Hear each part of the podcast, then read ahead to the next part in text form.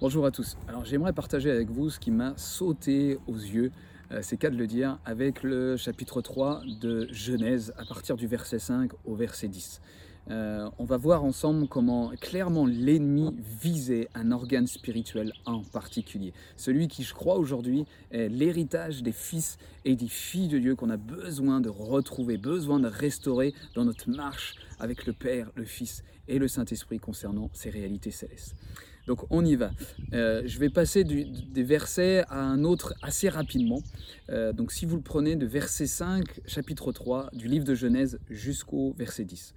Mais Dieu sait qu'au jour, donc c'est le serpent qui parle à Ève, mais Dieu sait qu'au jour où vous en mangerez, vos yeux s'ouvriront et vous serez comme des dieux. Je passe au verset 6. Et la femme vit que le fruit était bon à manger et qu'il était agréable à la vue verset 7. Et les yeux de tous deux, c'est-à-dire d'Adam et Ève, s'ouvrirent et ils connurent qu'ils étaient nus et ils cousirent des feuilles de figuier. Verset 8. Et là, il faut remarquer l'enchaînement. Verset 8. Et ils entendirent désormais la voix de l'Éternel Dieu qui se promenait dans le jardin au vent du jardin. Et je passe au verset 9. Et l'Éternel Dieu appela Adam. Où es-tu? Et au verset 10. Et il répondit, J'ai entendu ta voix et j'ai craint parce que je suis nu et je me suis caché. Si on prend le temps euh, de, relire euh, ces passages-là, cette portion d'écriture, pour moi, il est clair que l'ennemi attaque en particulier et premièrement l'organe de la vision spirituelle, de la vue spirituelle, de la vue plus simplement dit parce que c'était vécu avec simplicité, spontanéité, comme un héritage naturel de voir la forme de Dieu, de pouvoir l'entendre et de le voir naturellement pour Adam et Ève. Mais au moment où Ève et Adam ont choisi de désobéir, est-ce que vous remarquez, euh, comme je l'ai indiqué tout à l'heure, le passage de la vue, de la vision à l'entente?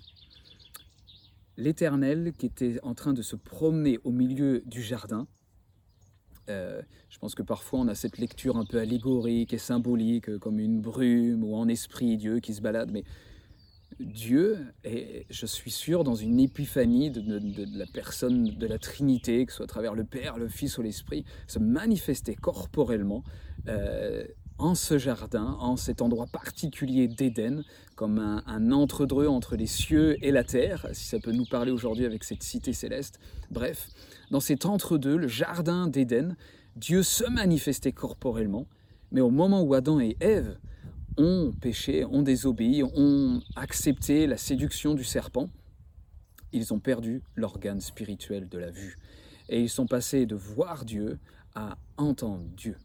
Et j'allais presque dire aujourd'hui, sans aucune ironie de ma part et avec, avec, euh, avec, tendresse, j'allais dire, que parfois on peut presque se gargariser d'entendre Dieu, d'entendre sa voix.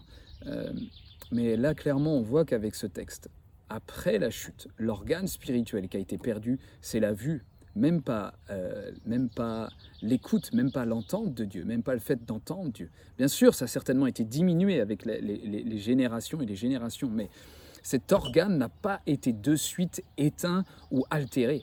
Ce qui a été altéré et éteint de suite, c'est la vision spirituelle. C'est le fait qu'Adam et Ève ne pouvaient relationner qu'avec Dieu à travers l'ouïe, à travers le fait qu'ils entendaient la voix de Dieu. Et je crois que il me semble fortement que aujourd'hui on est comme en train de développer vraiment cette espèce de d'encouragement euh, à, manger les miettes de pain en dessous de la table, c'est-à-dire d'entendre la voix de Dieu. Alors bien sûr, c'est magnifique d'entendre sa voix, ça nous permet de révéler sa direction, ça peut nous consoler, nous, nous fortifier, nous réajuster. Mais je crois que le pain des enfants de Dieu, en premier, est l'organe spirituel de la vue, de la vision interne. Et on en a parlé déjà dans plusieurs vidéos. Euh, il est, il est, et pour moi, il est assez clair que lorsque Jésus lorsque Dieu, pardon, en tout cas l'Éternel dans le texte, pose cette question à Adam, mais où es-tu? Vous savez bien, vous comme moi, que, Dieu savait où étaient Adam et Ève. Mais je crois que cette question était rhétorique, parce que je crois que Adam, lui, ne savait plus où était Dieu. Il entendit sa voix, mais il ne voyait plus euh, où Dieu se manifestait. Et il me semble que c'est tellement important que nous, en tant qu'héritiers de cette nouvelle alliance, que le sang de Jésus nous a rendus purs nous a rendus innocents, où nous avons reçu le don de la justice, où nous sommes une nouvelle création en Christ, où les choses anciennes sont passées, et voici toutes choses sont devenues nouvelles, où nous sommes des citoyens littéralement des cieux, où Colossiens 3 va nous dire de rechercher de rechercher les choses d'en haut, là où Christ est assis à la droite de Dieu, euh, où euh, Jésus va dire à Nicodème euh, dans Jean 3, mais celui qui naît d'en haut, ou tu dois naître d'en haut, pour voir le royaume de Dieu. Jésus lui-même parlait en premier de cette restauration de la vision en lien avec la naissance d'en haut. Je crois que quand notre esprit est vivifié avec le Christ, quand notre cœur s'ouvre à la présence de Christ Jésus, que notre cœur vit la circoncision, que notre esprit redevient vivant, nous sommes capables de voir ce qu'on avait perdu comme organe qui nous permettait de voir Dieu de voir les réalités célestes dans lesquelles nous étions transportés en Christ, euh, cette circoncision du cœur nous permet notre, notre conversion, se tourner vers la face de Jésus-Christ, se tourner vers la présence de Christ au-dedans de nous, euh, ouvre l'horizon de nouveau de la contemplation et de la perception spirituelle. Et là, je ne parle même pas d'une sorte de contemplation, dans, dans l'impression de la présence de Dieu. Je parle de la perception et de la vision de Dieu lui-même dans sa forme corporelle et de la manière dont il veut se manifester à nous.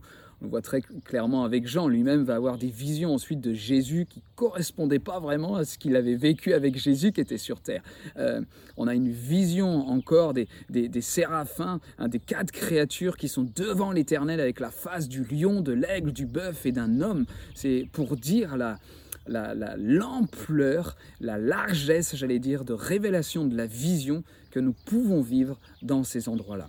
Donc c'est je pense que je vais faire une deuxième vidéo parce que je voulais faire plus long, mais on va essayer de raccourcir. Euh, je nous encourage, comme Jésus dans le chapitre 5 de l'évangile de Jean dira que le Fils ne fait rien excepté ce qu'il voit le Père faire. Parce que ce que le Père fait, le Fils le fait pareillement. Et il continue en disant, parce que le Père m'a aimé, ou parce que le Père m'aime, il me montre tout ce qu'il fait. Je ne crois pas là non plus que c'était une assertion allégorique de Jésus. Je pense que c'était une réalité littérale, que Jésus était dans cette harmonie de perception euh, de la Trinité et de ce qu'ils accomplissaient dans cette réalité céleste, afin que Jésus l'applique, le manifeste et le libère sur terre. C'est d'ailleurs pour ça qu'on verra tellement des formes diverses où il applique la guérison, où il exerce euh, l'aspect miraculeux de sa force et de sa puissance, qui est tellement je pense, différent aujourd'hui de comment nous vivons le miraculeux et la manifestation de notre autorité.